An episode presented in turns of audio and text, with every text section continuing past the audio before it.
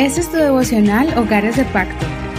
Bendiciones en el nombre de Jesús. Vamos a comenzar el estudio de la palabra de Dios. El día de hoy le corresponde al libro de números en el capítulo 34 y el tema es orden y liderazgo. Orden y liderazgo. Vamos a aprender sobre este tema vamos a leer desde el verso 13 al 18. Entonces Moisés mandó a los hijos de Israel diciendo, Esta es la tierra que heredarán por sorteo, la cual el Señor ha mandado dar a las nueve tribus y a la media tribu, porque ya habían tomado su heredad la tribu de los hijos de Rubén, según sus casas paternas, la tribu de los hijos de Gad, según sus casas paternas, y la media tribu de Manasés. Las dos tribus y media tomaron su heredad al otro lado del Jordán, frente a Jericó, hacia el oriente, hacia la salida del sol.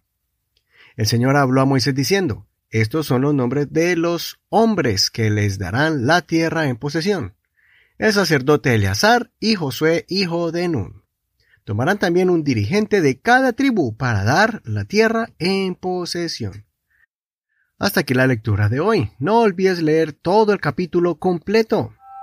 En este capítulo de hoy miramos que está dividido en dos partes. La primera parte explica con detalle las fronteras de la nueva tierra que Dios le daba al pueblo de Israel.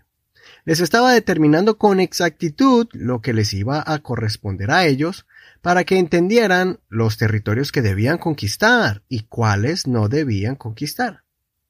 En la segunda parte vemos que Dios les ordena, por medio de Moisés, establecer líderes que debían recibir estas tierras y quienes serían los encargados de repartir las tierras, que en este caso es Josué y el sacerdote Eleazar.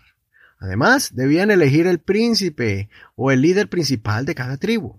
Por ejemplo, Caleb sería líder de la tribu de Judá, que repartiría el territorio entre los clanes y familias de Judá. Todo esto ocurrió antes de que Moisés muriera. Esto le traería mucha paz a Moisés antes de partir de este mundo, ya que sabía quién sería el líder que lo reemplazaría, que era Josué. También estableció el sacerdote que reemplazó a Aarón, que era su hijo Eleazar. El saber que el pueblo estaba listo y organizado para entrar, repartir y administrar la tierra prometida le daba a entender a Moisés que era ya un pueblo, el pueblo de Israel, que había crecido y madurado. Y esto evitaría muchos problemas, caos y desorden entre ellos cuando pasaran a la tierra prometida. Esta es una gran lección para cada uno de nosotros, para que en nuestros hogares manejemos los intereses del hogar de manera sabia. Si Dios te ha dado algunas posesiones materiales como una empresa, una casa, una herencia o terrenos, todo esto debería ponerse en orden, por escrito y previamente dialogado entre los miembros de la familia. Preparado todo esto para el día que tú faltes en el hogar. Hay familias que han quedado divididas, confundidas y hasta separadas porque el padre falleció y no dejó en claro quién sería su sucesor, su sucesor en la empresa o quién sería el heredero de su casa, de sus pertenencias.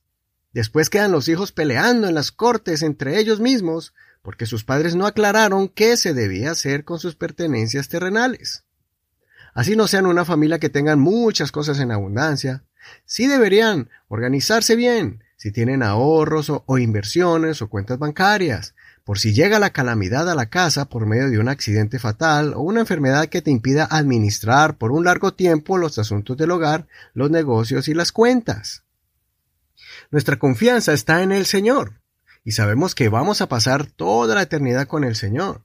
Pero mientras vivamos sobre esta tierra, Debemos mantener un orden en la familia acerca de las finanzas, de las propiedades y las herencias, para que todo funcione sin problemas ni contratiempos, preparándose para el porvenir y poniendo en claro las funciones de cada uno de los miembros del hogar. Aún en el área ministerial, han existido ministerios hermosos que tristemente no pudieron seguir, porque el pastor fundador no preparó quién sería su sucesor. Cuando falleció, o por alguna razón tuvo que apartarse del ministerio, la iglesia no estaba preparada para ese cambio de liderazgo. Es cierto que nuestra confianza está en el Señor y nuestra vida le pertenece a Él, pero eso no es excusa de que no usemos el sentido común, la prudencia y la sabiduría que Dios nos ha dado para organizarnos en nuestro hogar y en las demás cosas que Dios ha puesto y nos ha dado, lo que nos ha dado en nuestras vidas. Recuerda que la sabiduría de Dios, Él la da para que tomemos las mejores decisiones. Proverbios capítulo 2, verso 6 dice, Porque el Señor da la sabiduría, y de su boca provienen el conocimiento y el entendimiento. Toma algún curso para que te capacites en el manejo de los bienes materiales.